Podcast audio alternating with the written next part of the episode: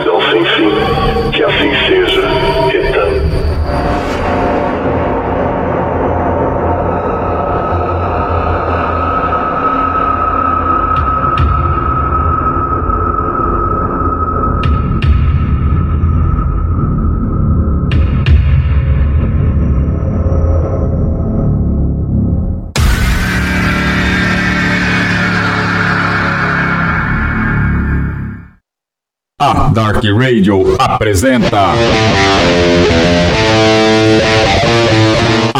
Apocalipse.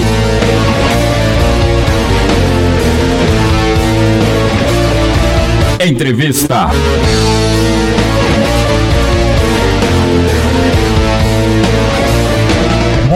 Shade.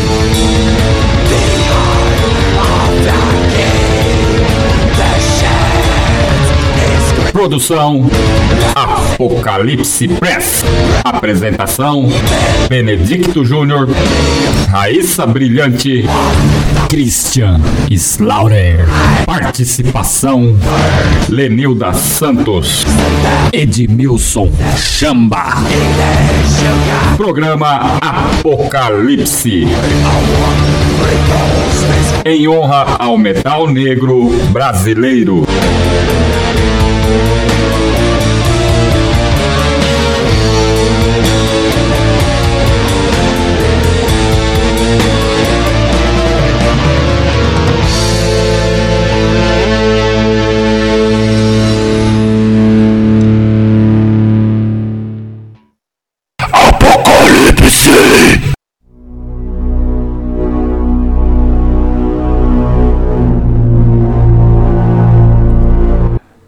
20 horas no horário, 20 horas e 3 minutos no horário de Brasília. Começa agora na Dark Radio Apocalipse.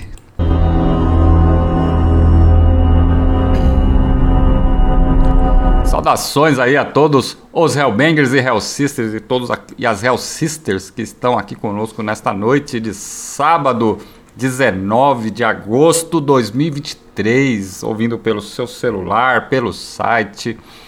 Estamos na edição 198 do Apocalipse. Você pode participar. Entra lá no chat www.darkradio.com.br. Fica lá no meio da página e dali você envia seu comentário, sua opinião, sua pergunta. Pode mandar a sua mensagem. Participe! Estamos aqui hoje com ele, Edmilson Chamba. Seja bem-vindo, Chamba. Boa noite, Junião. Boa noite ao nosso convidado. Suspense aí pro pessoal. Boa noite, caros ouvintes da Dark Radio. Mais uma edição. Estamos aqui. Exatamente. E também estamos aqui com Alexander Book, guitarrista da Wolf Shade. Seja bem-vindo, meu brother. Salve, salve, Benedicto, Edmilson, boa noite a todos e a todas. Prazer, uma honra para a gente estar aqui nesse programa tão bacana que a gente consome sempre. Estar aqui é uma honra para a gente. Com certeza, para nós também, viu? Seja bem-vindo aí, sinta-se à vontade aqui. Vamos falar muito sobre aí a Wolf Shade, um pouco da história dela, né? Nessa edição 198, vamos bater um papo aí, uma horda que foi formada em 2005 em Vitória no Espírito Santo, 18 anos de underground aí com uma sonoridade única, né? Nessa caminhada aí tem uma demo, viu, chama, intitulada The Curse of Ishtar, lançada em 2007. Também tem um primeiro full que é o The Epitaph of a Pagan Paradise de 2013 e agora o mais recente aí, o Contos de Quimera, lançado ano passado, 2022. E nós vamos falar desse trabalho aí hoje, como ele foi feito. Também vamos explorar a trajetória aí da Wolf Shade aí. Sejam bem-vindos aí ao Apocalipse, todos aí, e a todos os nossos ouvintes que estão acompanhando nessa noite de sábado aí. Estamos só começando, viu, Chamba? Sim, com certeza, Junião estava aqui já estudando um pouco os nossos convidados aí. Depois a gente, ao desenrolar do programa, tem umas perguntas assim curiosas em termos de composições dos álbuns. Massa. Ô, Alexander, vai começar o bate-papo aí, cara. 18 anos de banda, cara. Fala pra nós aí como é que. Essa história, cara. Como é que surgiu a Wolf Shade? Rapaz, o tempo passa, né, cara? É... Muito rápido. Cara, o Off-Shade, na verdade, surgiu na Serra, né? É, não em Vitória, no Espírito Santo. É, a Serra é uma cidade aqui próxima, né? Colada aqui em Vitória, na região metropolitana. É, hoje uma das maiores cidades aqui do Espírito Santo, né? E teve, sempre teve muitas, muito, muitas boas bandas de metal, né? De metal extremo, principalmente. E, cara, o Shade surgiu da dissidência. É legal que eu vou contar isso um pouco dessa história, que vai um pouco da história do metal capixaba do, da virada dos anos, dos anos 2000, né, cara? Sim. É, então vai um pouco da, é uma, um pouco da história nossa daqui, né, cara? Porque o Shade surgiu, na verdade, foi dissidente de uma banda chamada Moonrise Orphan, que é uma banda que existiu lá em meados de 98, 99 até 2001, 2002, né? Uhum. Então nós tínhamos essas bandas que eram eu, Toby, que é o vocalista hoje do Cheio, o Wagner Amazarac, que é o batera, que também é a batera do Catacumba, né? Uhum.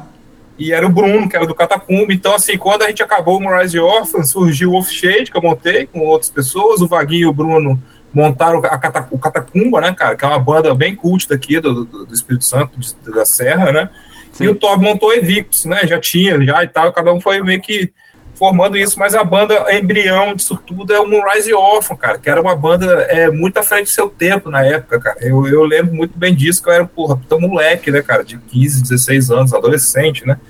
E era um tipo de som que era muito. Eu acho que das, das três bandas, o Wolf Shade é o que mais se aproxima do som que a gente fazia com o Rise Orphan, que era aquele metal sinfônico que tá muito uhum. em voga lá no, né, na, na, metade dos anos 90, né, pra virada, porque o metal tem essa coisa, né, cara? Tem cada. É é, é, cada espírito do teu tempo ainda tava incorporando algumas coisas, né, cara? Então tava em voga aquela coisa de emborguia, era uma novidade, né? Com metal, aquele black metal com teclado, aquela coisa mais sinfônica, né? Com, né?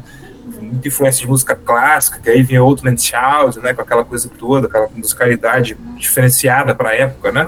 E a gente começou a fazer isso aqui, cara, no Espírito Santo, lá na virada dos anos 2000, saca? Da virada dos anos 90. É, exatamente. É né, bem, cara, nesse, tem uma bem demo, período, Quem quiser, quem tiver curiosidade, tem uma demo, cara. Tô tem demo? Ouvir, uma demo é muito boa, sobreviveu muito bem o tempo, assim. Moonrise Orphan tá lá no YouTube, quem tiver curiosidade. Depois passa, se quiser passar o link o Catacumba, né, cara? Que foi uma banda que a gente é super orgulhoso aqui, fã, assim, pai, caralho. Muito foda. E nesses 18 anos aí, cara, quais... É claro, óbvio, né? falar de dificuldade, a primeira coisa que vem em mente, vocês tiveram muitas formações, né, cara? Quais as, as dificuldades que vocês passaram aí? É, e as mudanças e até que ponto mudanças de formação atrapalharam uma banda de 18 anos ter apenas dois full?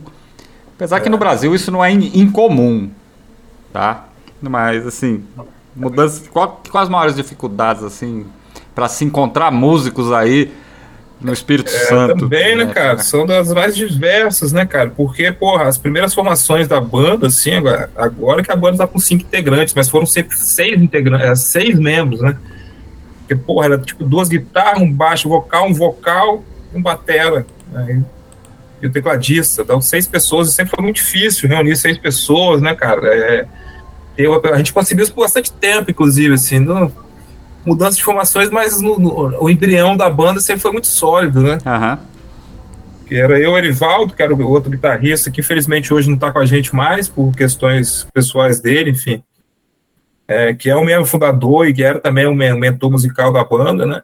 O Toby entrou depois, né, cara? O Toby entrou no Epitaph, mas o Toby, pô, a gente já tocava lá no Rise Off, como eu te, te, disse, então o Toby sempre, quando entrou, o Toby já trouxe também uma coisa de trabalhar melhor os vocais, trouxe uma musicalidade mais interessante. O Amazarak, né, cara, que tá desde também dos do dois full, né? Só não tá na Sim. demo. É, o Amazarak é baterista, eu toco com ele já desde, sei lá, desde moleque, né? Um ex-baterista aqui de, de, de, metal extremo, death, black metal, cara. Cara é, é um monstrinho mesmo. É. Então, apesar de, dessas mudanças, a gente sempre teve uma base, um núcleo duro, assim, muito sólido, né? Sim. É, então, hoje a gente está com uma formação que só o guitarrista, né? Que saiu o Erivaldo e voltou o Felipe, que estava no Epitaph, não gravou o último, né? Dá para perceber que o Felipe é muito legal porque ele tem uma musicalidade incrível, né? Quando tinha ele no Epitaph, a musicalidade dos teclados era outra, bem diferente do que é no, no, no, é, no Conce de Quimeras, né? Então é, é isso, mas, apesar dessas, dessas transformações, a gente sempre tocou metal com muita paixão, né, cara? E tocar ah, metal autoral, né? A gente, nossa parada é essa, cara. Nosso que nos dá tesão e fazer parada é fazer nossa própria música, sabe? E nossa própria música influenciada naqueles que estão ao nosso redor também, sabe? Né? Em banda X, banda Y, é influenciado nos meus amigos que eu toco junto aqui, sabe? Então dá uma mágica ali, dá uma parada que é legal pra caramba, cara. Que fica um som muito é, diferenciado, né? A gente Exatamente. já tá tanto tempo fazendo isso que acho que fica cada vez mais apurado, né? Ah, isso com certeza. Aliás, está bem apurado. Estava é, escutando a, a, a o material, a Curse of Star, o Epitaph e o Contos of Chimera, o Contos of Chimera, ele é a evolução de tudo isso aí que vocês fizeram, né? Do aquele embrião que saiu lá em 2007 para chegar é, agora, né? É isso, né? Que você consegue ouvir, perceber isso. Você consegue também ter, ver também que é, é, tem a mesma pegada às vezes, né? Essa coisa do né, dos riffs de guitarra, de uma coisa que também vai para uma direção, vai para outras e, não tá nem aí, né? uhum. com rótulos, né? Porque, pô, a gente é headbanger, velho. Eu curto heavy metal, mas eu curto death metal também, curto black metal, mas também curto outros sons, trash, né? Outras paradas, e a gente vai jogando isso na música de uma forma muito é, natural, né? Sim. Chamba, quer falar? Sim, é, ouvindo assim os trabalhos, eu particularmente gostei muito mas você nota, entre o Epitáfio e o Contos de Quimeras, vocês tiveram um grande ato aí de mais ou menos nove anos entre gravação de um e o outro full, né? E o de Epitáfio, eu achei que tem essa muito essa influência do heavy metal aí no, no trabalho de vocês. É, falando assim sobre o, o, que você falou de tudo desde o início é, das bandas que vocês fizeram história, o que influenciou realmente no, no estilo musical de vocês? Por exemplo, no Epitaph eu acho mais trabalhado. No Contos de Quimeras eu achei que vocês estão mais agressivos, né? O, o, o que vocês se influenciavam naquela época, 2013, e o que acabou influenciando nessa época do, do Contos de Quimera? Massa, Chimba. É, é bem claro, né? Bem nítido essa, essa mudança de direcionamento, mas também transmite muito do que era a gente naquela época, né? Isso é legal de ouvir esse disco, porque a gente meio que revisita o nosso ano passado, né? E é legal, porque também as formações são diferentes, né? A principal mudança eu acho que é teclado, principalmente, né?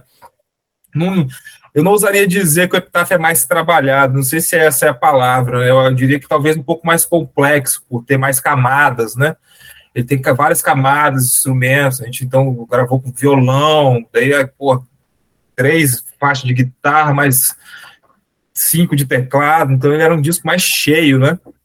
E eu acho que no Conto de Quimera a gente quis voltar um pouco lá do que era no início, um pouco mais agressivo, mais metal, foco mais nas guitarras, né? Mais em riff. Então essa é a principal característica, assim. E, e também gravar tudo orgânico, né? A gente, o, o, o de Quimera é quase é quase a banda ao vivo ali, né? Bem, e tem uma coisa na, na, na, forma como a gente gravou. E demorou muito assim, mas demorou muito para ser lançado, porque na verdade ele estava gravado desde 2017. Ele só foi lançado agora, demorou muito tempo para a gente lançar por questão de mixagem. A gente tentou, a gente remixou esse álbum várias vezes até conseguir acertar a mão, sabe? Exatamente por por, por falta de galera que manja mesmo, né, de metal, mixar metal é uma parada muito específica, né? Então tem uma galera de estúdio assim que vai tentar fazer, mas não chega, enfim, né? É, enfim, a gente demorou muito na posse do álbum. E durante a gravação do álbum a gente perdeu o nosso vocalista também, que saiu da banda na época. Então a gente teve que começar as letras do zero, que eu acho que é um tópico para seguir. Mas acho que a principal diferença nessa é isso, cara.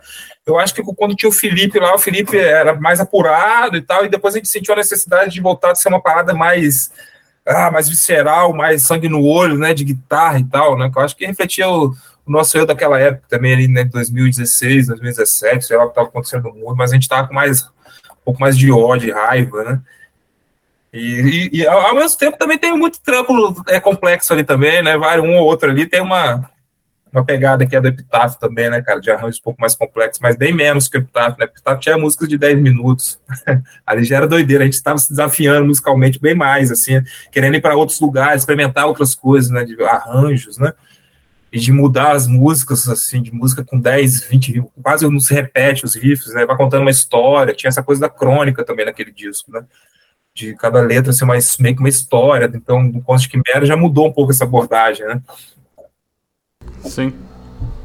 Muito foda, viu, Chamba? Aliás, eu sei bem o que você está falando, porque, de certa forma, a banda de Doom Metal que eu montei também segue a mesma pegada, né? Não tem muitas músicas, ou quase a maioria delas, não tem refrão, né? Então, músicas longas, né? E às vezes até complexas, né? Mas assim, é, isso é muito foda. Como é que você. Você falou que trocou o vocalista no, durante a gravação do, do Contos de Quimera, né? É, vocês fizeram, tiveram, fizeram novas letras? Ou continuou o mesmo contexto com vocalista novo? Como é que houve alteração? Porque, cara, eu já passei, eu já vi esse, essa, essa treta aí de, de trocar de. Quando troca um músico na banda, tem que fazer ou fazer tudo de novo ou gravar a parte de novo, é, sei lá. Lembra, é a parte que, lembra a parte que eu falei que a gente demorou né, quase cinco anos é. para lançar o disco, né? Uma das razões é essa, né? É, aí é a gente foda. Tem que começar né? do zero, cara. Assim, então agora sim, o que ficou no disco, mas assim, no resultado final, depois da gente ouvir assim, eu ouço hoje, né? Cara, ficou maravilhoso, assim, porque era uma puta sim. pica, sabe? De problemaço, cara. Saiu o vocalista com todas as letras, que tava tudo pronto, era só gravar, né? A gente, porra, aí teve que começar do zero, não deu pra usar o que o cara tinha feito, que, enfim. Entendi. E Olha o Toby, cara, joguei no colo dele, entendeu? A gente tinha amigo há muitos anos, tava, Toby, você é o cara, velho, para fazer. Ele fazia as letras do Moonrise Off, isso era, eu lembro muito bem disso, cara. Ele fazia todas as letras, cantava um gravadorzinho de pilha e passava pro vocalista, que também era o baixista. E o cara só decorava que ele cantava, então sabia que o Toby tinha essa habilidade, cara, de comprou não só escrever boas letras, mas como ter um um senso de métrica, porque ele vê um cara que, porra, vem do Doom Metal, daí Doom Metal, porra, tem aquelas bandas que tem refrão, né, cara, tem essa coisa toda. Então ele tem uma boa métrica, então isso é uma característica marcante, assim, na diferencial, né, entre esses dois álbuns, assim. O Epitáfio, o Eduardo, o Eduardo ele cantava as letras já atravessando, frases longas, né, o Top são frases curtas, um pouco mais de métrica, assim, mais estendendo vogal, né, tem essa coisa de técnica mesmo, então tem essa diferença que eu acho que acrescentou pra caramba pro som que a gente tava buscando, né? De ser mais direto e tal. A gente tem algumas músicas que tem refrão, né? Então a gente ficou bem feliz, assim, cara, e foi tudo mérito dele, cara. Ele pegou e, porra, ficou, acho que, se fudendo um ano. Ele entrou pra fazer aula, cara. Ele ia pro estúdio, ficar cantando as músicas no estúdio sozinho, cara. Saca? Isso foi uma, duas, várias, várias sessões ele fez isso, até ficar satisfeito consigo mesmo, com, sua, com a performance vocal para chegar e gravar, né? Então, Massa. porra, foi um trabalho que ele pegou e fez, cara, que eu fico muito orgulhoso dele de, de ter colaborado com isso, né, cara, de uhum. realizar essa parada aí, que ficou, porra, com certeza a gente ficou muito feliz depois no final, assim, com o resultado do álbum, né, com a mixagem já do nosso gosto, tal, a capa do nosso gosto. Então, assim, pô, legal, porque é pra isso, né, cara, que a gente faz se fode pra caralho, às vezes é isso aí, as dificuldades, nunca ganha nada, né, só gasta, enfim, é porque, porra, a gente é headbang e vamos fazer ano tocar isso, cara, é essa parada, a gente não consegue ficar sem, né. Exatamente. Se a gente fica sem, tá faltando alguma coisa, a gente fica meio depressivo, não sabe nem porquê, porque é. eu tô deixando de tocar, né, cara? Sei bem como é isso, viu, cara? Meu chama, é muito foda, né, cara? É, você tem o trabalho aí, você tem que trocar do, durante a gravação do negócio. E como é que é os processos, foram os processos de gravação? Como é que é o processo de composição? Você já falou que é o vocalista, né, que faz as letras, mas quando eles é, não desse, não do Contos, Contos de Quimera, mas próximo, próximo futuro, né? É, como é que é o processo assim de, de composição, gravação, de ensaio? O cara, você chega com uma música nova, o cara faz a letra, ou, ou primeiro faz a letra então, e pega cara, a música? Eu acho que cada, cada registro que a gente fez teve um processo diferente, sabe? Lá no Curse of East, lógico, éramos né, moleque, né, jovens. Então lá era mais orgânico, né? Ia, ia compondo no ensaio, todo mundo junto ali e tal. Já no Epitaph, por exemplo, a gente já escrevia, cara. Foi todo feito Guitar Pro, com todas as tracks, de todos os instrumentos, com né, metrônomo, tudo mapeado já. Então a gente ia trocando Guitar Pro, principalmente eu e o Felipe, que é o tecladista, e é o tecladista tá hoje na formação, né? Então foi uma coisa mais assim, mais técnica, vou dizer assim, sabe? No Epitáfio. Já no, no Contos de Quimeras voltou a ser orgânico mesmo, assim, um pouco dos dois, né? Escrevia algumas coisas, enfim, trocava, né? Sentava as guitarras, principalmente. E no Conte Quimera, Edivaldo trouxe muita coisa já de riff, muito riff pronto, que a gente só chegou ali, cada um foi incorporando, porque isso que é o legal, né? Ou seja, a gente só chega, sempre chega com o esqueleto. Então a banda, assim, o esqueleto de uma música é mil, mas a cada um com a sua habilidade individual ali acrescenta no arranjo, e às vezes leva a música para um lugar que às vezes não, não era original. Então é uma coisa muito. Sempre foi muito orgânico no sentido de ser conjunto mesmo. Mesmo que tenha um uma linha dorsal, mas porra, eu penso na parada cadenciada aqui, mas vai o Mazaraca e bota um porradeiro ali na bateria, sabe? Então muda a música. Então é, é, nos últimos tem, tem sido assim, agora a gente está meio que mesclando, porque a gente está começando a trabalhar músicas novas, é a mesma coisa, mesclando, muito ensaio, né? A gente gosta muito de compor no ensaio, de estar tá trabalhando aquilo ali dentro do ensaio, gastando as... algum tempo, né? Hoje é, é, isso, né? E às vezes eu acho que muitas coisas legais surgem é nos ensaios, né, cara? Ali na hora que tá é. ali, né, cara? É. É, é mágica, né, cara? Que é tudo é essa parada aí, né? Juntou mais pessoas, né? É. Se, se vira coletivo, vira outra coisa, né? Exatamente. Foda. Chamba? Sim, eu, o que eu ia comentar com ele é falando todo a, a, o processo de gravação, né? Ele explicou que o Contos ele ficou assim como uma gravação orgânica.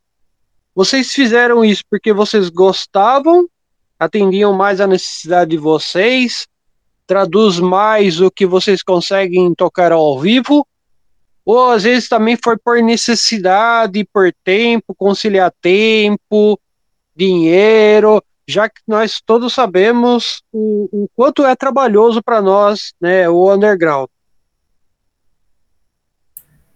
Cara, acho que acho que ali era mais uma questão estética mesmo, assim. Eu digo orgânico de, de não ter nenhum, nenhuma para gravação nele, sabe? Todos os bumbos que tem aquele disco aí foram tocados pelo baterista, sabe? Não teve, não foi acrescentado nada digitalmente. É, é, e a gente conseguiu uma mixagem muito boa com o Manfredo, né? Que pô, faz muita mixagem das bandas de metal extremo de, de Belo de BH, né? É, então meio que eu acho que acho que foi uma opção estética mais, sabe? E, e, por ser aquilo que a gente acredita também, sabe? Que a banda vai tocar assim, a gente faz o show aqui, a gente fez um show mês, mês, mês passado agora, no começo do mês, né? E, pô, a galera saiu assim, pô, vocês tocam igualzinho CD, né? Pô, mas é isso, né? É isso, né? Igualzinho mesmo. A então, tem muito é disso, essa, né? né? De coisas que a gente consegue executar muito bem ao vivo, né? É, porque tem banda que faz coisas, né, mirabolantes, aí chega na hora de tocar ao vivo, tira aquela complicação, né, cara? É, não, a gente toca igualzinho mesmo. Aí tem que ser munido de, de VS, hoje em dia, né? A facilidade, né? Hoje as bandas, né? Vocês são privilegiados e tem um tecladista, eu também sou tecladista.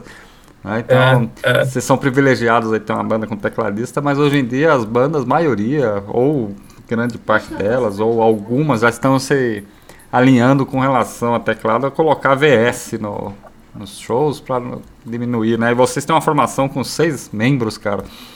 Como é que é a logística? Agora é, agora é cinco, né? Cinco? Agora é cinco. O Toby já tocava baixo, além de assumir o vocal. Então agora ele tá tocando baixo e cantando, né?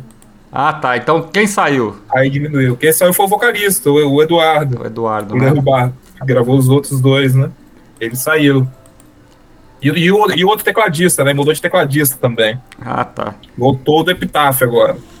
Qual que tá a formação agora hoje? A formação de hoje. Agora é eu, Alexander Book na guitarra, o Leonardo também que entrou agora, né? Leonardo Machado, da música experiente aqui de milhares de bandas de metal aqui do Espírito Santo. O, o Tó, Eduardo Top, que tá desde o Epitáfio. O Léo Zampro, que, tinha gravado, que gravou o teclado no, no, no, no Ponto de Quimera, saiu e voltou o Felipe, que era do Epitáfio. O Amazarac na bateria, que tá com a gente há mais de, há uns, há mais de 10 anos, né? Uhum. Amazarac. E é isso. Né? Então saiu o Eduardo e mudou o teclado e a guitarra, né? Ah, muito bom.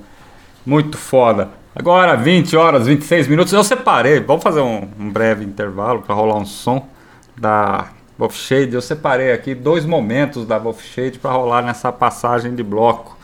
Aqui para os Hellbangers entender um pouco do início da Wolf Shade. Vou rolar um som da, da demo, né? Da, da Wolf Shade, que é a, a Curse of Ishtar, lançada em 2007. Vou rolar o som Age of Chaos, né? Age of Chaos. E vou rolar um som do The Epitaph of Pagan Paradise de 2013, outro momento da Wolf Shade, que é a Thunder That Echoes in Eternity. Aliás, foda, hein, cara? Dois momentos assim para vocês é, sacarem aí o som aí da Wolf Shade lá do início, né? Isso remontando aí, quase 18, a banda tem 18 anos, né? Então, a história, né? Eu acho que a, a trajetória da banda é muito importante, que é o, esse início é o que trouxe a Wolf Shade pro que ela é hoje, viu, Chamba? Com certeza, Julião. Então vamos ouvir o trabalho deles, pessoal ir conhecendo mais sobre eles e depois. É, tem mais. Gente volta, né? Gente... Com mais, mais bate-papo. Mais bate-papo. Mais perguntas aí. E nós vamos entrar no, no, no Contos de Quimera. Tem umas perguntas para fazer aí sobre esse álbum que é sensacional, principalmente na questão do seu contexto. Tá? Então, vamos lá. Vamos rolar o som aí agora, chamba. Bora! Apocalipse.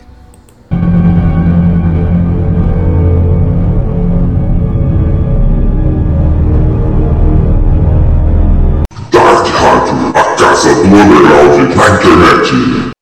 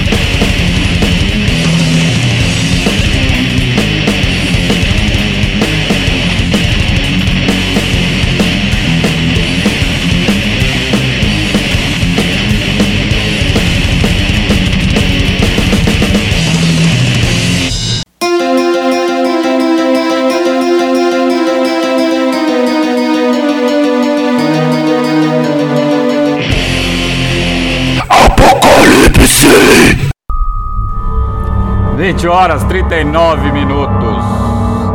Apocalipse aqui na Dark Radio, a casa do underground na internet, 198 edição 198. Batendo papo com o Alexander Book da Wolf Shade, guitarrista. Deu aqui um problema aqui no. Coisa que começou a tocar de novo a música, que eu apertei um botão errado aqui no, no player aqui, mas tudo bem. Ao vivo é assim mesmo, às vezes acontece. É, Edmilson Chamba. Sim, ao vivo, defeitos especiais. É, Cara, muito, muito bom. Eu queria fazer uma pergunta para o Alexander. É, a divulgação do, dos trabalhos do Shade. Eu estava olhando aqui na parte de, de redes sociais, vocês estão divulgando em várias ferramentas, né? Em, em várias plataformas, acho que seria a palavra certa. E sobre material físico, o que você pode falar pra gente? Eu tava, eu tava olhando que o Contos de Quimera parece que só tem plataforma digital. Não, cara, tem CD também. Tem CD. Contos de Quimera tem CD. Tá me ouvindo? Tô Opa. te ouvindo sim. Ah, é que então, às acho que todos, não, todos têm CD. Não, a, gente é que tranquilo. tá, a gente é que tá tosco mesmo, né? É, na divulgação e, na, e enfim. Não, tem que mas, melhorar tran- um pouco isso, mas tem sim. não, mas tranquilo. Aliás- eu tenho costume, Alexander, quando a equipe tá formada, e aí eu fico em silêncio, às vezes dou um toque né, pra, pra, pra participar. Hoje, como o reserva de luxo tá aqui dando suporte, é, o que eu tô usando aqui também me deixa assim, tipo assim, curioso, e faz, e faz parte do programa desse, bate-papo, né? É, pra gente dar risada, pra ser descontraído, pra ser espontâneo. E tô aproveitando o espaço, né? Por favor, aí. É, como que o pessoal faz, né? Quais são os selos? Como Então, que faz para adquirir o material? cara, foi lançado em conjunto com os amigos daqui mesmo, né? O Tecida de Pouso Record, que é o, o Jonathan Gordoroff, do ex-Catacumba, né? É, mais o, um outro selo aqui. Os nossos amigos, cada um entrou com a parte, a gente lançou uma, uma edição limitada de 300 cópias, né? Mas ficou material bem bacana. Então a gente con- consegue. Em breve vai estar vai tá, vai tá sendo divulgado as distribuidoras e tal.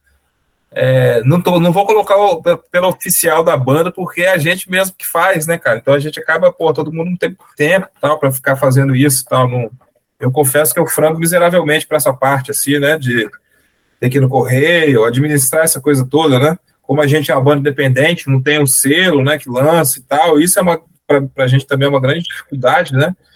Então, selos interessados aí, distribuir o Off-Shade aí, estamos aí. Temos, Aproveita aí, temos- passa o contato pra essa turma aí, ó, que tá ouvindo É isso aí, só ir lá no, no arroba Wolfshade é, BR no Instagram, manda lá um direct lá pra gente que a gente vai ficar muito feliz aí ajudar a distribuir um pouco desse material aí que fica, acaba ficando tão restrito, né, a parte física. E é uma parte que a galera headbanger gosta muito, né? É, é uma tradição, né? É, tem toda uma parada por, por trás disso, né? Então eu sei que a galera Sim. curte, queria ter acesso e infelizmente está difícil, mas vai, é, vamos tentar facilitar isso em breve com as parcerias futuras, né? Porque ficar fazer música e ainda ter que distribuir os discos é muito difícil pra gente, sabe?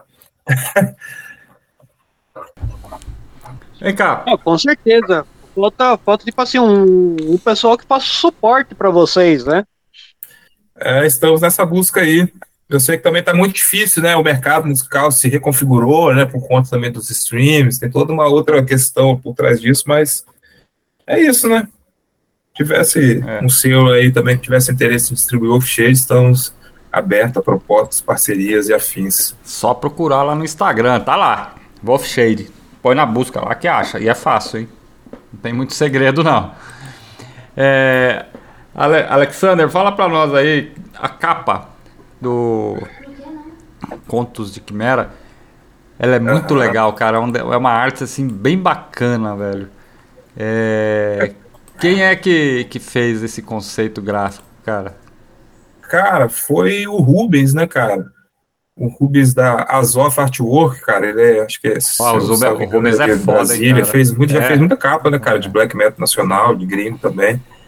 É, o cara é foda, então, assim, nós passamos o conceito do disco e as letras e as músicas para ele escutar, cara, e ele entregou esse material aí, né, que é um painel, né, muito maneiro, assim, que dialoga muito com as letras, né.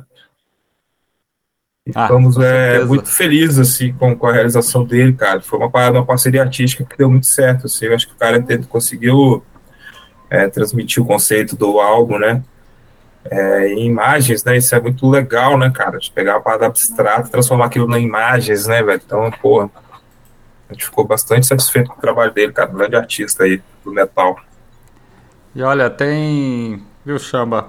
Tava fazendo uma análise aqui da- das letras desse álbum. Sim. O Contos de Quimera, né? Traz aí. Né, o Alexander. É, queria até saber, né? De você. É, o Contos de Quimera. Uma eu- pena, Oi? uma pena que o Toby não tá aqui, né, cara? O Toby que fez as letras, enfim, é. Mas, porra, as letras são muito legais, né, cara? Tudo mérito do Toby, velho. Ele. O Toby tem uma formação, né, cara? Ele é doutor em psicologia, então, um cara com muita cultura, né, velho? Um intelectual aí da, É. É... Vou deixar essa pergunta aí para ele também, se ele quiser responder depois. É... Traz assim um, um, conjunto de letras, viu, Alexander Chamba, um, muito coeso, sabe? Você vai aí, vai navegar ali em temas bem profundos, né, fazendo uma crítica a muitas questões sociais, existencial e espiritual, entendeu? E aí, cara, é, dentro disso aí, faz aí tem muitos temas relacionados à condição humana, né? E as consequências de suas ações éticas e morais, né? E, e isso tá todo no contexto e você tem a parte, né? Eu tô com as, vocês me mandaram as letras, né? E tem a parte em inglês e a parte em português, né? O, o, que é muito interessante, né? Para se ter assim, um, apesar que quem para quem manja de inglês não tem problema, né? Mas assim, é bem interessante que dá para atender assim mais profundamente é, o conceito é, lírico perfeito. da Wolf Shade. É, o que, que você tem a dizer sobre as letras, cara? Cara, eu acho as letras intelectualizadas pra caralho, assim, bem trabalhadas, né? Em termos conceituais, assim, a gente preocupa muito, né? O Toby, porra, se preocupa muito, não só com a parte lírica, no sentido de métrica, né? A parte musical da letra, né? Porque a, o que ela quer dizer é uma coisa, né? Mas ela tem a parte musical também, então o Toby se preocupa muito com conteúdo também, né, cara? Então a gente vai de, sei lá, de conceitos de Leviatã, de Thomas Hobbes, saca? Da sociologia clássica para, sei lá, velho, vai para Augusto dos Anjos, né? Exatamente. É, na poesia. Então é uma, é uma parada que eu acho que tem uma cultura bacana ali, cara, de diversidade de temas e a forma de, né, filosófica como ele dialoga, né, com alguns conceitos mais complexos, né, cara? E de, ao mesmo tempo fica metal pra caralho, né? É, tem disso também. É isso que é o interessante, viu? Porque você fazer essa encaixe lírico, né? Como você falou dessa questão da sociologia, né? Dentro da, das letras, né? É, então assim, né? É, tem partes assim é, que são assim muito emblemáticas, né? Quando você fala da isso, né, chamas de minha boca, minhas escamas, meu orgulho, né? Então você vai ali na, na letra de Leviatã, é. né? Que você chega é. nesse, nesse momento. Então, é, encaixar isso musicalmente é bem. Tem que ter. É, é, o Wolfshade tem essa essa história, tem esse, essa, essa, essa fórmula. É, me arrisco a dizer que vocês têm a fórmula musical de vocês, vocês encontraram a fórmula a qual vocês fazem o seu som, entendeu? Pô, massa. Legal ouvir isso, assim, a gente tá, não que a gente busca isso também, né, nós somos muito espontâneo, né, e acaba virando isso, né, e eu acho que o top traz muita coisa de influência de outros sons também, sabe? Nossa questão da métrica mesmo, né? De forma, de essas letras, de falar em termos de complexo, mas, porra, fica brutal ali a forma como ele tá cantando, às vezes, assim, né? E, putz, aí vem umas poesias doidas do nada, né? Então, porra, é, a gente tem muito orgulho disso também, de ter conseguido chegar nesse tipo de som, sabe? Porque a gente sabe que é muito diferente, né, cara, das outras bandas que a gente é acostumado a ouvir pra cá aqui também, né? A gente acaba sendo meio alienígena, mas também não, porque, porra, ao mesmo tempo tem elementos ali que são metal, né, cara? É metal, Red Bang, quem curte metal vai curtir, né? Porque vai do heavy ao death, ao black, né? Tem essa diversidade estética também, né? Que a gente sempre buscou, cara. Isso aí vem lá, porra, do Rise Orphan, lá de 99, 2000, entendeu? De mesclar Sim. esses sons, né?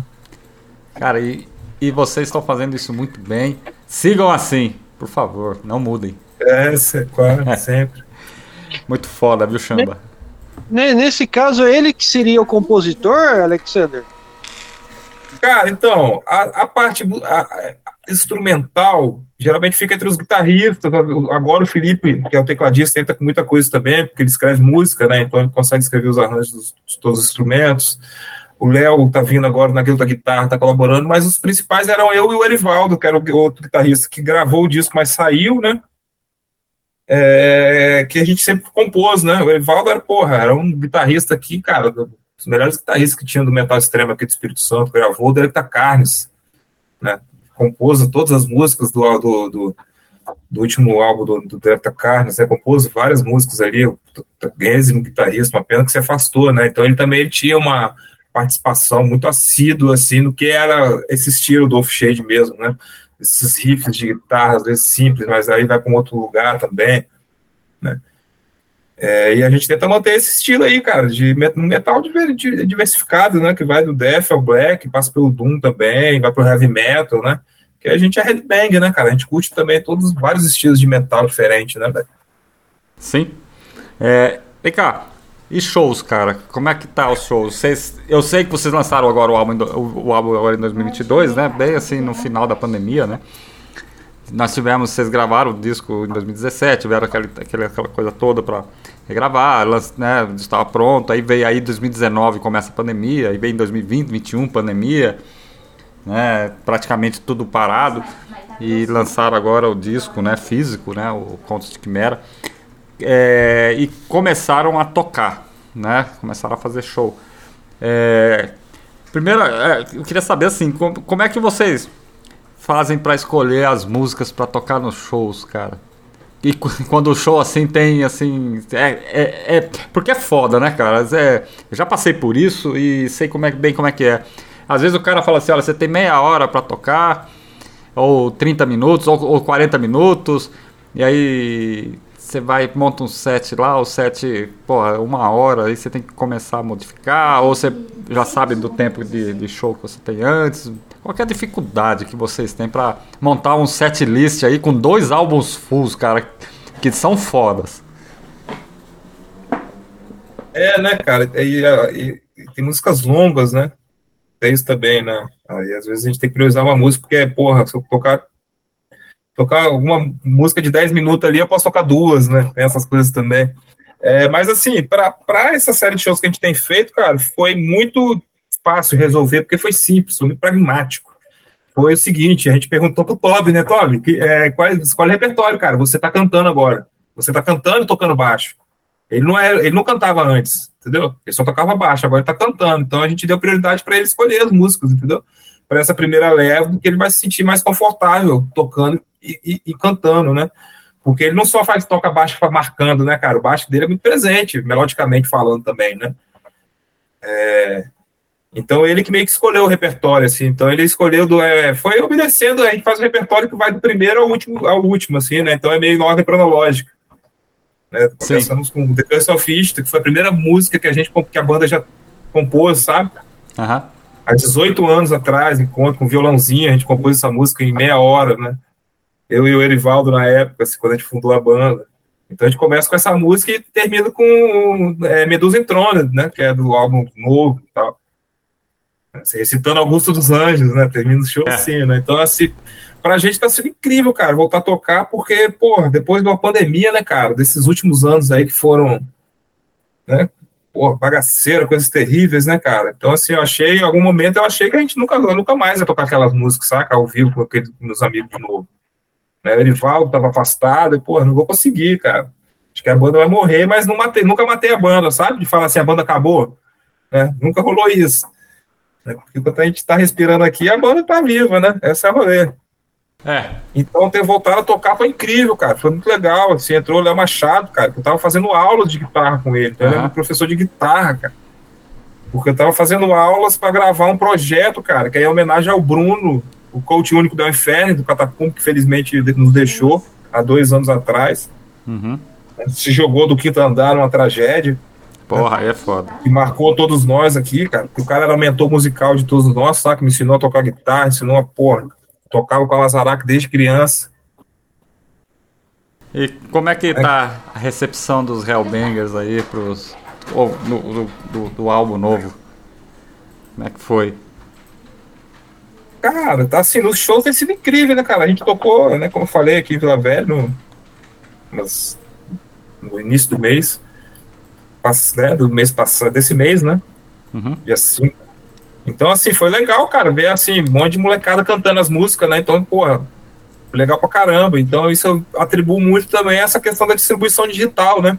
Sim. acima do físico, né? De estar em todas as plataformas digitais de streamer, né? O cara vai no Spotify, no YouTube, em qualquer lugar, ele vai encontrar o nosso som. lá. E conhece o som, né? Porque acho que a É, e fica ouvindo, né? Então, pô, eu fico nessa linha, né? Satisfeito, cara. Legal, maneiro. A gente gosta pra caralho de tocar aquelas músicas lá ao vivo, sabe? A gente bota bastante Ah. energia, assim, e o público, pô, corresponde pra caralho, assim, tem sido massa. Pô, quer continuar tocando, né, agora, continuar ensaiando, né? Deixar a banda afiada, né? Porque tem isso também, você tem que ficar praticando, né? É, também. Viu, Alexander? É, viu, ô Chamba? Ô, Alexander, me falaram aí que você tá fazendo um filme, cara. Mudando um pouco de, de assunto, cara. Me falaram aí que você quer falar, comentar alguma coisa sobre isso, cara? Você é cineasta, é isso? Eu sou cineasta, cara. Eu sou cineasta empresário, na verdade, né? Eu tenho uma produtora de audiovisual aqui no Espírito Santo, Ah, que bacana. chamada Nord, né? Eu tenho 10 anos. Eu trabalho com audiovisual, né? Como profissional há 10 anos, como produtora já. É, e, porra, faço cinema também de ficção, né, cara? Eu já tenho vários curtas-metragens, já trabalhei em vários longas, né? Vários filmes de terror aqui do Rodrigo Aragão, né? Então agora esse ano estou lançando meu, tô gravando meu primeiro longa, que é uma ficção científica que se passa aqui na Serra. Já fiz vários curtos, estou circulando agora com- também com Encruzi- é, Encruzilhadas do Caos, cara, que é um, é um curta-metragem que, que é muito heavy metal, assim, né? Tem heavy metal enquanto tema, né? É uma aventura, assim, de dois moleques que saem colocar, colar, saem pra colar cartaz numa noite em que só dá merda, eles chutam uma, eles chuta a macumba lá, profana a porra toda e só daí ali pra frente, vai, vai dar nada não, come esse franguinho aí. Dali pra frente, velho, os caras comem o franguinho, bebem a cachaça, dali pra frente só dá merda, né? Sim. É, aí eu tô indo nessa onda, sabe? Tô, tô seguindo, cara, aqui no Espírito Santo, assim, ó. Cara, é muito, difícil. é muito difícil fazer cinema no Brasil, cara. Porra, pra caralho. Caralho, cara, difícil pra caramba. Né? Pra você ideia, eu tô, porra, no meu primeiro longo eu tô gravando com 10 anos já de profissão, pra você ter ideia. Foi 10 anos pra gravar um longa. Qual que é o, o, o título desse próximo filme que você vai fazer? Tá fazendo? Ou já tá lançado? Ou- É, então, cara, terminei de gravar ontem, cara, assim, o grosso do filme, né? Foram seis semanas, assim, equipe de 30, 40 pessoas, né? Equipe de cinema mesmo, né? É, Ele chama Pirâmides, é uma ficção científica de gastação, assim, com bastante humor e aventura, que é a história de uma pirâmide de proporções quilométricas que estaciona aqui em cima da, da, da, da- serra, aqui na Grande Vitória, e 99,98% da população des- desaparece, só sobra as roupas, e, enfim, quem, quem fica ali ficam enclausurados numa base subterrânea, são submetidos a provas por dois alienígenas sacanas, enfim, é uma gastação infinita, assim, de imaginação, humor e, e gastação, né, cara? Então, todo me, me diverti pra caramba, a equipe se divertiu pra caramba, foi bem legal. Tem os diários, inclusive, quem quiser co- acompanhar, tem lá na Finordia Filmes no, no Instagram, tem os diários, né, cara? Um projeto inovador que a gente fez também, que é todas as diários do filme são relatados um making off, né? Você pode acompanhar em tempo real o que aconteceu pelo filme. Pô, Agora tá massa, acabando cara. e tal, porque a gente já Passa- tá terminando. E se eu quiser assistir um filme de vocês, que você fez aí, que você produziu aí, onde eu assisto? Cara, tem alguma coisa no, no YouTube, tem alguma coisa no Vimeo. É, a maioria não, a maioria tá, tá nos canais aí, TV Brasil, essas coisas assim. Aham. Sesc, enfim, entendi. Pô, legal. Mas em breve eu vou tentar disponibilizar tudo, cara, num, num site oficial. Vou procurar pra assistir, porque eu, eu acho bacana demais filme nacional, cara. Eu acho que é muito legal. Aliás, viu, Alexander, já, de- já agora, já, já não vou te falar o dia. é, não vou te falar o dia, mas eu te confirmo lá no WhatsApp depois, nos próximos, nos próximos dias aí, uma data. Viu, Chamba? Nós vamos trazer o Alexander no Radioactivity, que é outro programa nosso, que é de domingo à noite, às 9 horas. Se, você, se o Alexander tiver disponibilidade desse horário, ao vivo, só que é um programa mais curto, pra gente falar só sobre o seu trabalho aí nessa, nessa Pô, área massa. de, de filme, cara. Massa, você divulgar, falar. Cara, é bem legal, cara. Então, já de Legal. cara já tá convidado, viu? Eu Era- sou- Eram, eram os deuses astronautas? É, porra. Será? É, porque o, o Radioactivity. O Radioactivity ele é, um, ele é um programa de, de mais de conteúdo, sabe? A gente traz muita. Fala muita sobre. Fala sobre casos, fala sobre filmes de suspense, fala sobre. Estamos fazendo Legal. aí uma biografia do, do King Diamond, né? Do Merciful Fate. Estamos produzindo aí também.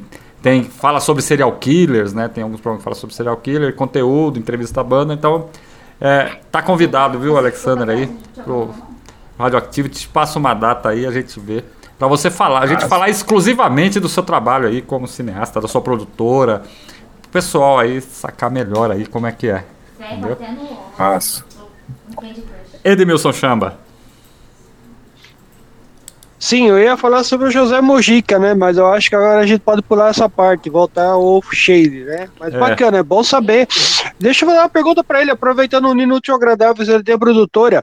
Você já produziu algum clipe? Já pensou dessa parte? O que, que você acha sobre isso? Já, cara. Pô, eu fiz o clipe The Victus, cara, da é, Heart of Pandora, que vocês veem lá no YouTube. É, a gente que fez. É, videoclipe eu faço pra me divertir às vezes também, cara, porque muito tempo, demora muito, não dá dinheiro, sabe? É difícil fazer videoclipe. Né? É complicado. Mas já fiz alguns, sim, faço alguns videoclipes de rap, faço videoclipe, enfim, já fiz alguns na minha carreira já, premiados, inclusive. Pô, muito Mas bom. de metal eu tô querendo fazer, assim, tô querendo me focar um pouco nisso, assim, no próximo ano, sabe? Sim. De fazer clipes de metal, não só da minha banda, como das bandas dos meus amigos aqui também, sabe? Só, pra me, só por diversão mesmo, né? Porque, porra, é, é legal, né? Fazer uns clipes de metal, assim, com bagaceira e tal, sangue e a porra toda. Tem algum documentário? Se eu, se eu tenho, É, chegou a produzir algum documentário? já vários, cara. Pô, eu fiz o Monstrólogo, que eu falo um pouco da do início da carreira do Rodrigo Aragão. Deve ter no YouTube para assistir também, Monstrólogo, bem legal, falando do Rodrigo Aragão, né, que é um cineasta de terror aqui do Espírito Santo.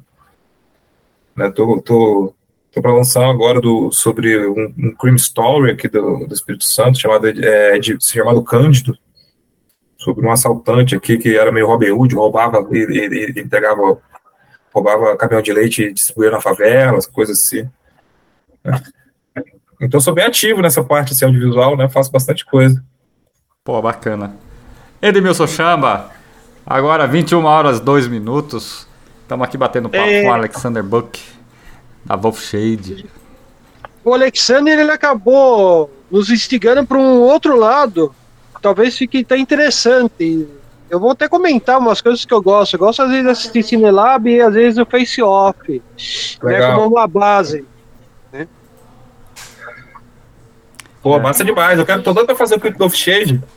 É uma coisa que eu tô devendo pra mim, né? Fico fazendo tanta coisa pros outros, pra mim eu não faço, não. Tô dando mole. Eu, Então eu quero fazer muito do, do, do Shade agora. Vou ver se eu consigo fazer esse ano ainda, né? Fazer uma coisa bem legal, assim. Gravar um som novo. A a gente vai lançar um programa também de metal aqui, cara. Pô, nos bacana, próximos cara. meses, apresentando quatro bandas aqui do Espírito Santo. Né? Uma coisa para YouTube, né? Então, essas quatro bandas primeiras vão ser Alwait Hotness, Of Shade, é, da Carne e Ashtray. Né? Cada aí vai rolar cada. Vai rolar dois lives, né? Deles tocando ao vivo, que a gente do um show que a gente fez, captou, a gente capturou tudo, né? Capturou em vídeo e, o áudio, né? Então, transformando isso aí devagarzinho, a gente vai, vai juntando, né, cara? Juntando as forças, assim, e apresentar. Pra mim, mais interessante é apresentar as bandas daqui do Espírito Santo mesmo, sabe? A gente tem um monte de banda legal, assim, sabe? Pô, muito que bom. merecem ser conhecidas, assim, enfim. Porra, muito bom, cara. Muito bom. Parabéns pelo trabalho, viu, cara? Com a Wolf Shade e também como cineasta, né? Até essa, essa questão do, do cinema, vamos dizer assim, né? Do cinema, o cinema underground brasileiro, né? É, aqui em Brasília, por exemplo, outro dia, há uns anos atrás, fizeram um filme, né? De, agora eu não vou lembrar o nome, mas era de zumbis, né? Aqui em Brasília, e tal, bem alternativo o filme, assim, mas Lembro bem legal, filme, cara. lembro. Bem legal, assim, tem até a Crisium na trilha sonora, cara. Assim, é bem. Muito massa, cara. É. Alexander, próximos shows aí da.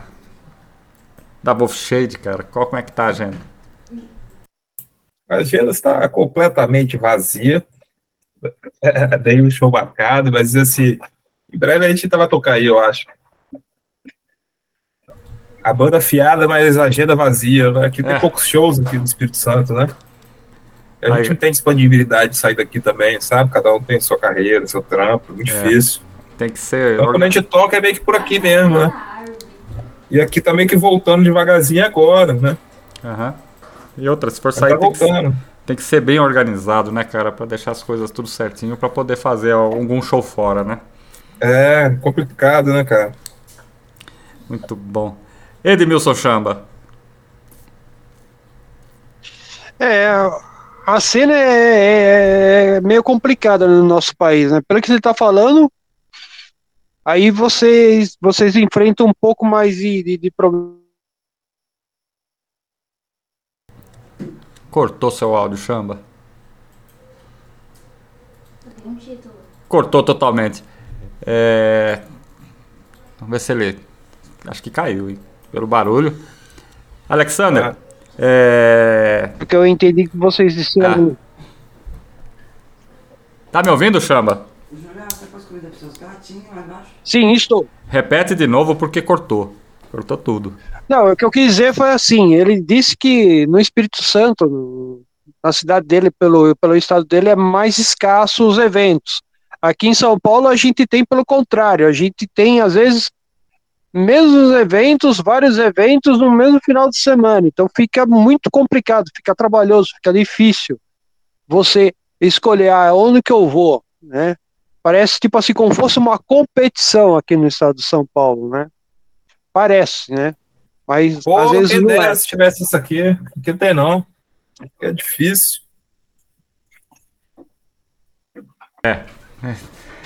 Às vezes dá essa impressão. É, São Paulo é grande, né? Espírito Santo é muito pequeno, né? A galera do metal extremo já é, já é muito nichado, né? Como é que é a cena aí, cara? Tem muita gente ou é, é- é pouquinho Cara, mesmo aí, igual você galera, tá falando? pô, Tem tá se renovado, assim, tem uns moleques novos, mas é pequeno, né? Como Aham. o Espírito Santo, né? É assim. Mas é uma cena legal, cara. Muitas bandas boas, sabe? Sim. Mas agora, sim, muita dificuldade em produzir os eventos, né? Falta de espaço, de infraestrutura, sabe? De fazer um negócio legal. Agora tá começando a melhorar, mas um lugar só, sabe? Sim. Esse é o maior problema, mais. né? Aliás, em vários lugares tá desse jeito, viu? Não é só aí não. Aqui em Goiânia também tá bem complicado, sabe? Pra, pra show, né? Tem local de show também, público. Às vezes você faz o show legal e a galera não contribui, não aparece. E aí vai, né, cara? É uma... É uma loucura É. isso. né? Mas sempre foi resistência, né? Metal sempre foi isso. Sempre foi. É importante que se renove, né? Que tenha uma molecada nova também se renovando aí. Aqui tem, né? Aqui tem parecido a molecada nova se renovando. Então isso é, é bacana também, né? Ah, isso é muito importante, né? A renovação do movimento. Senão o movimento acaba, né? É, com Se não tiver certeza. renovação, a- o movimento acaba. Alexander, estamos chegando ao final dessa edição. Nós vamos tocar o Contos de Quimera inteiro, né? Os sons Quimera Sapiens, Leviatã, Angênesis, Medusa Entrônide, The I- Irony Helm, Volcanus Hammer, Cosmopo Cosmo- Cosmopolitan Golden Rule e Into Lilith Womb. É, então nós vamos tocar na íntegra, então a- estamos chegando ao final do nosso bate-papo aqui. Então, galera, não Massa. saiam daí. Alexander, espaço aberto para você aí. Passar os contatos aí, de novo aí, da Wolf Shade. É isso aí, galera. legal. Pô, agra- agradeço demais o espaço aí pra gente estar divulgando o som do Shade, cara. Uma banda que a gente toca com muito sangue no olho aí pra fazer um som do caralho, enfim, há muito tempo. É, espero que vocês gostem aí do álbum Contos de Quimera, cara. Porra, demorou pra caramba pra sair, assim. Foi, pra gente foi uma jornada, mas que a gente ficou muito satisfeito com o resultado. Então, porra. E é isso aí, quem quiser conhecer a banda, tá, tá em todas as plataformas, né? Todos os streams. É, sigam a gente lá também no Instagram, arroba. É, e é isso, manda lá um recado. Em breve aí vai sair o, CD, o material físico já existe, só preciso de melhorar a distribuição. Quem tiver interesse aí também em, fazer parceria para distribuir material, entre em contato com a gente por lá. E é isso aí, valeu demais a oportunidade aí, Benedicto de Edmilson. Foi massa.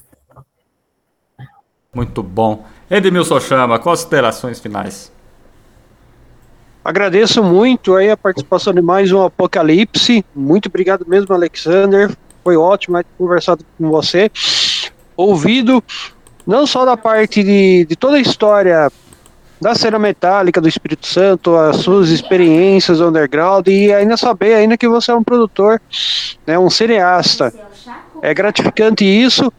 Aos nossos ouvintes da Dark Radio, né? Fiquem ligados que provavelmente esse programa vai estar no Spotify disponível para vocês ouvirem. E estaremos aí, se tudo der certo, no próximo Apocalipse aí, Exatamente. comemorando uma marca inédita.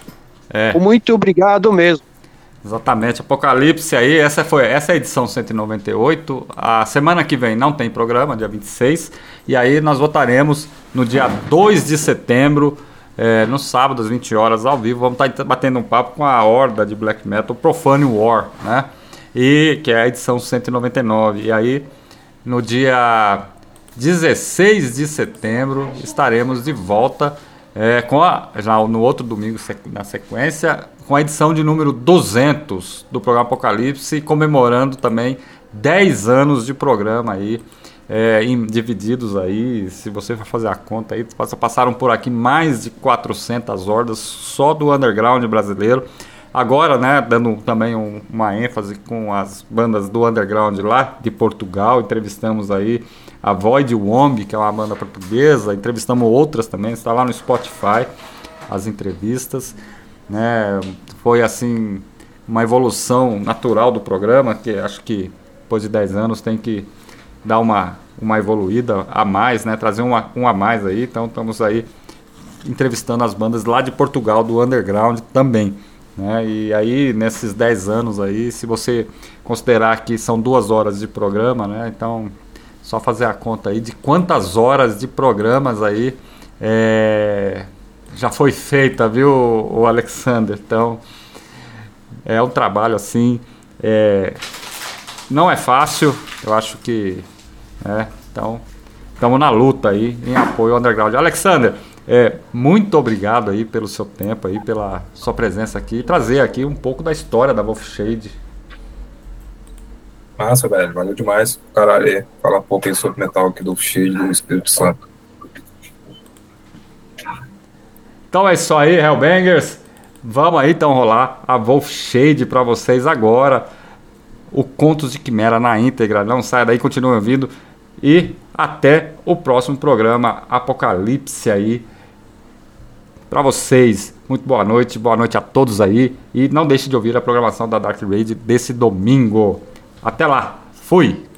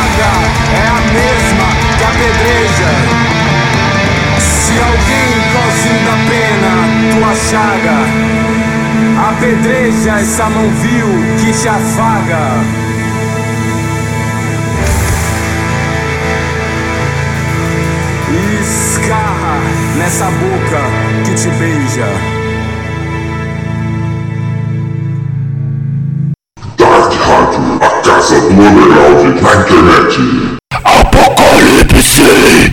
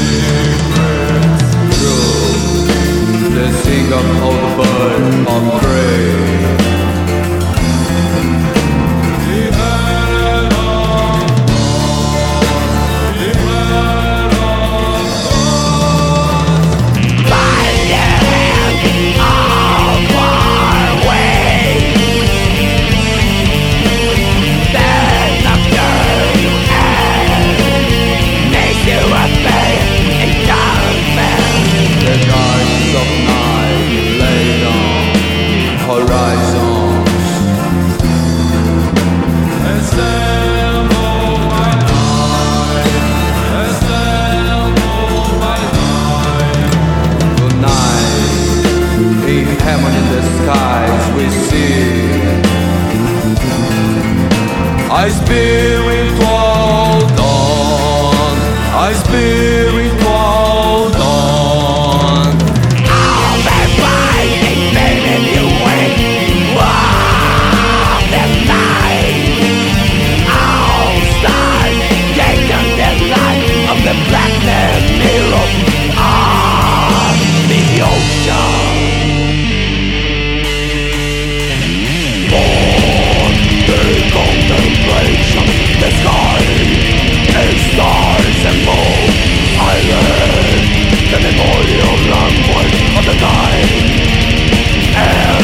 抬头